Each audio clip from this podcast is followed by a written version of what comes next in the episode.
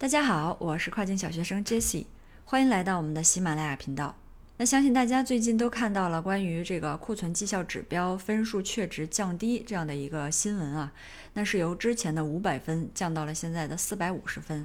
那很多小伙伴呢可能会小小的开心一下，啊，亚马逊对店铺库容的这个限制要求在难度上相对降低了一些。但是这里要跟大家强调的是，库容啊，它的这个限制虽然标准降低了，但是作为卖家仍然会面对 AQL 的一个限制。那 AQL 呢，就是单个 ASIN 的一个发货数量，也就是我们常说的关于新品的发货数量仍然是限制在两百个。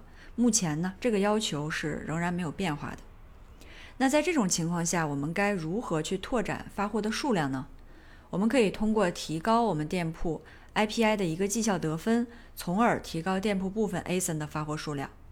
比如说，之前你的店铺 IPI 是四百六，然后经过优化以后呢，这个 IPI 的得分啊提升到了六百，那么相应你的 AQL 就可能从原来的两百个提升到了三百个，啊，也有可能甚至会更多。那么问题来了，我们如何去提升我们自己店铺的一个 IPI 指标呢？那前两天呢，啊，我们也参加了这个亚马逊的一个线上跨境峰会，相信可能好多小伙伴也也去参加了啊。呃，那亚马逊官方特训营的老师呢，其实重点阐述了有关影响 IPI 指标的一个主要的一个因素。那今天呢，我们就把课上学习到的这些重点内容再和大家分享一下，希望对大家在这个啊提升自己店铺的 IPI 指标方面有所帮助。那这里其实主要是通过四个方面来进行优化的。第一个是优化无在售的一个信息库存，第二个是优化冗余库存，第三个是优化售出率，第四个是优化有货率。那我们挨个来说。第一点呢，就是优化没有在售的一个信息库存。无在售的信息库存主要是分为两种啊情况。第一种情况是 listing 断货的状态。那面对这种情况，卖家呢，我们可以马上去创办一个 FBA 的补货计划。如果说我们不能马上把这个货物发布到位，比如说现在疫情期间，那我们也可以马上再新建一个自发货的这种配送渠道啊，去弥补它。第二种情况呢，就是 listing 信息不准确，或者是说触犯了啊亚马逊的一些相关条款。那针对这种情况，我们卖家可以开 case 跟亚马逊客服确认自己的 listing 到底出现了哪种情况，然后尽快的去修补完整。第二点呢是优化啊这个冗余库存。嗯，我们怎么去判断这个冗余库存啊？它是有一个什么样的指标呢？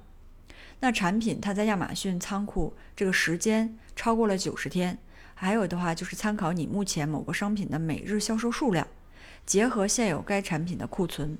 如果说需要一百天才能完全的售罄，那可能也会被判断为一个冗余库存。那我们怎么去解决这个冗余库存呢？嗯，这就是我们之前讲到的一个如何去清货的这样的一个方法。我们也可以选择把这个产品就是移到海外仓，然后要么就是销毁，或者是说我们站内通过这个降价，然后再配合促销的方式，尽快的把这部分库存清理掉。那优化了刚才说的这上面的两点呢，我们卖家的 IPI 绩效其实在短期内就会有一个很小幅度的提升，比如说我们可能从四百三提升到了四百五啊，这种都是有可能的。那么接下来我们就将啊去优化影响我们店铺 IPI 绩效得分非常重要的一个指标，那就是售出率。这个售出率呢，它是等于总的售出产品数量除以平均可售库存。比如说今天我们要计算近三个月的售出率。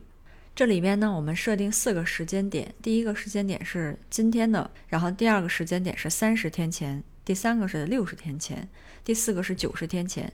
在这个不同的时间点下面，还要对应着售出商品总数，还有一个就是可售库存，就是我们刚才前面说的这个售出率的影响售出率的两个指标。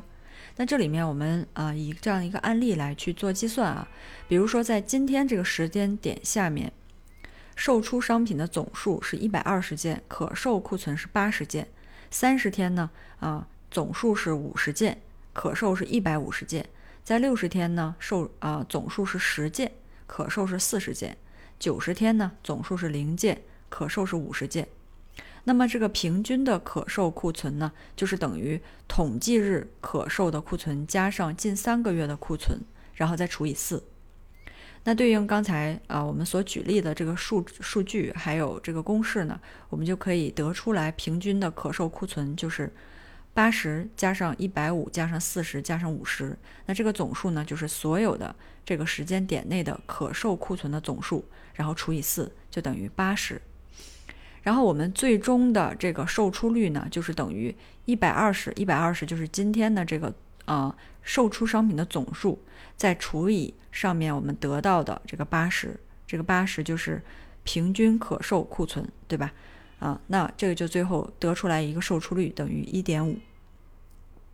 那从长期上看呢，售出率维持一个比较高的数值，对我们店铺的 IPI 绩效得分是至关重要的。最后一点是优化有货率。有货率的公式是当日库存大于零的天数除以总天数。比如说，计算一周的有货率，一周内有货天数是六天，那我们的有货率就是六除以七，七天嘛，就等于百分之八十五。那有关这个有货率的维度呢，大家要维持一个适当的一个范围，我们避免过高的有货率导致就是我们备货太多了，然后导致了一个库存的积压。然后如果要是过低的有货率呢，就会导致我们断货了，就会错过这个我们本该获得利润的这一部分。其次呢，我们还要再优化库存周转天数。库存的周转天数是每个商品从入库到售出的一个平均天数。比如说，单一 ASIN 一次性入库是三百个，我们每天卖出去三十个，那么库存周转天数就是三百除以三十，等于十天。库存周转天数呢，最好是要略大于补货的周期除以补货的频率。比如说，某个产品。啊，补货周期是三十天，每个月补货两次，那么该产品比较好的一个周转天数应该控制为大约十五天是最好的。最后再跟大家分享两个 IPI 考核的重重要的一个时间节点，第一个节点是每个季度结束前的六周，啊，还有每个季度的最后一天，只要其中一个节点能符合亚马逊 IPI 确值的一个限定，那我们就可以在下一个季度享受一个无限的库容。那第二个重要时间节点就是每个季度只有一个固定的库存，持续不变。本季度的分数只会影响下一个季度的库容。好，以上就是今天的分享。如果你还有什么其他的疑问呢，也欢迎给我留言。感谢大家的收听，我们下期再见。